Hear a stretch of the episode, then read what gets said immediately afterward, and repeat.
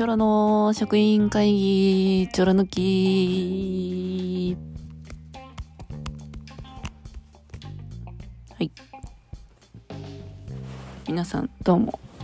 ありよりはべり、今そがリリーです。ごきげんよう。えっと、今日は別にリレートークとかではなくて、単純に私が、と喋ろうかなと思ったことをのんびりお話ししたいかなと思いますのでまあ聞き流す程度で聞いてください。えっ、ー、とね何を話すかっていうと私の趣味についてなんですけど私趣味があの自分であのマニキュアを塗ることなんですね。で私ジェルネイルはやったことがないんですよ。あのハマったら終わりだなと思ってるのでジェルネイルはやったことがなくってただまあ自分の爪にいろんな色のマニキュアを塗って楽しんでるっていうままあそういう趣味があるんですけどもうお仕事してる時は、まあ、基本的には塗らないか、まあ、塗ってもあの透明なやつとか薄いピンクとかでまああのツヤツヤしないようなやつかな。マットな質感のものを塗るようにしてます。でなんで私がマニキュアを塗るかっていうと私爪がね異様に薄いんですよ。で何なのか一回チョロちゃんって比較したことあったと思うんだけどチョロちゃんのチョロちゃんの方が私より1.5倍ぐらい爪が厚いです。でまあ別に私骨が弱いとかそういうことはないんです。ね。なんですけどなんかただ単に爪がめちゃめちゃ薄いんですよ。なのですぐこう割れたりあの2枚爪になったりしてしまうので塗るようにしてます。で最近結構塗る機会が多くてで私まあ普段はそのあんまり目立たない色を塗ってるんですけどお友達とあのー、会う予定があったりどこかにこう、まあ、お出かけする予定があったりする時は別の色を塗るんですね。で基本的に私が買うマニキュアっていうのはあの100均で揃えることが揃えます。揃えます100均で揃えます。で結構いろんな色100均にあってまあもちろんジェルネイル用のもあるんだけど、まあ、機械持ってないからそれは買わない。ででいろんな色の結構ね最近の100均のマニキュアねあのいろんな色とかいろんな個性があってすごくね可愛いんですよ。でそれで塗るんですけど私あの変なところで凝り性なんですね。なのであの普通こう何なのかな、まあ、マニキュアってベースコートっていう爪の表面を滑らかにしたりするものをまず、まあ、下地として塗ってその上からそれが乾いてからマニキュア色がついたやつを塗って、まあ、その塗る頻度と塗る頻度とか塗る回数は、まあ、お好みの濃さとかに合わせてでそれが乾いたらトップコートを塗るっていうことをするんですけどそれが、まあ、大体その3手順で終わるんですね。なんですけど、私、その2手順目と3手順目、色を塗る、トップコートを塗る、まあ、トップコートっていう、まあ、その、色持ちを良くする、ツヤツヤしたやつとか、まあ、あとは、あえて、こう、マットな質感にするやつとか、っていうのを、3、4回繰り返すことが多くて、そうすると爪がすっごく分厚くなるんですね。で分厚くなると、まあ、私先ほどお話しした通り爪が薄いのであの分厚くなってこうぶつかっても何か物とかに壁とかにぶつけても割れにくいっていうあのメリットはあるんですけどデメリットとして失敗した時に直すのが大変っていう。ポイントがあるんです。で、ね、変な凝り性があるって言いましたよね。でちょっとでもはみ出したりちょっとでもこう微妙に濡れてないところがある。根元とかこうすっごくこう縁のところとかが濡れてなかったりするとそれねその2回も3回も4回も塗り重ねたものも分厚くなってるものをまた全部除光液というもので取ってで塗り直すっていうのをやるので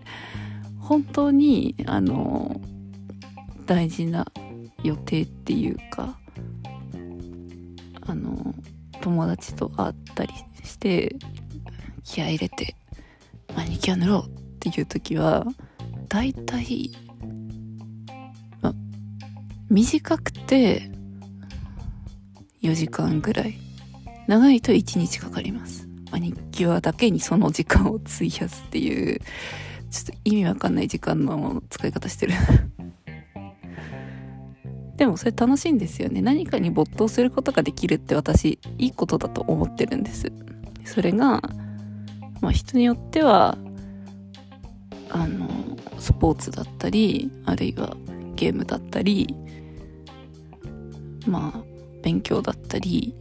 いろいろあると思うんですけど私の中ではそのマニキュアを塗るっていう作業自分の爪を、ま、保護してきれいにするっていう作業そしてそのその後にさらに、まあ、楽しみとかが待ってる友達に会ったりどこかにお出かけするっていう用事が待ってるっていうのが私にとってはすごく楽しいことなんですよね。ただあのそんなにそう何層も塗り重ねてようやく出来上がりました。満足のいく仕上がりに。ってなったら普通はですね、まあ、これ私マニキュア塗るのが、まあ、その自分でねネイルアートをするのが得意なあの知り合いに聞いたらですね大体1週間は持ちますねって言われたんですけど凝り性のくせに飽き性なんですよ私。だから大体その日の用事が終わった終わった夜とかその次の日の朝とかに撮っちゃうんですよ。そしてまた普段の爪の割れを防ぐためのものを塗る塗って終わるって結局これが一番だよねっていうのに戻るっていう。何だったんだろうあの4時間から12時間ぐらいの時間もって。思うようなことをしてるんですけどまあその結果ねいろんな色を楽しめるいろんなデザインを自分で楽しむことができるということで私にとっての趣味の一つですね。楽しい娯楽の一つです。ともう一つね好きなことがあってあの私ビーズ手芸がすごく好きなんですよ。で、まあ、ビーズに限ったことではないんだけど最近ねあの手芸屋さんとかに行くといろんなこうパーツとかが売っていてそれをあのまあちょっとこうつなげるだけで簡単におしゃれなイヤリングとかピアスとかを作ることができたりするんですね。でもちろんそういうのも好きなんですけど私む最近のその手芸のビーズのね手芸の傾向としてはあの何なのかな針と専用の糸で糸っていうか紐金属製の紐みたいなのでこう縫ってくっていうか編んでくスタイルがあの主流になってるみたいなんです。ただ私が好きなのってこう多分今はもう廃れたあ ひたすらテグスと呼ばれるねあのプラスチックみたいなあの糸でこうなんだろうか設計図みたいなのを見ながらひたすらこう指とビーズと目の戦いみたいなのをして 立体的なものを作り上げるっていうのがすごく好きなんです。でこれねハマるとねこれもまあネイルの日じゃないぐらい時間がかか時間がかかるんですよ大きいもの例えばバッグにつけるあの飾りとかを作るだけで、まあ、2日は使うかな。長ければ3日とか。でも私作るのとかそういうこうまあマニキュアもそうだし手芸もそうだしビーズ手芸もそうだしすごい細かい作業好きなんですよね。なので何かに没頭する時間っていいものだなってまあ繰り返しになりますけどやっぱりそう思うのでやめられない止まらない私の趣味について今日はお話ししました。はい、皆さんの趣味は何でしょうか？チョロちゃんの趣味って何でしょうか？というのを聞きたいなと思いつつ今日はここまでにしたいと思います。お相手はリリーでした。どうもありがとうございました。では、バイなら。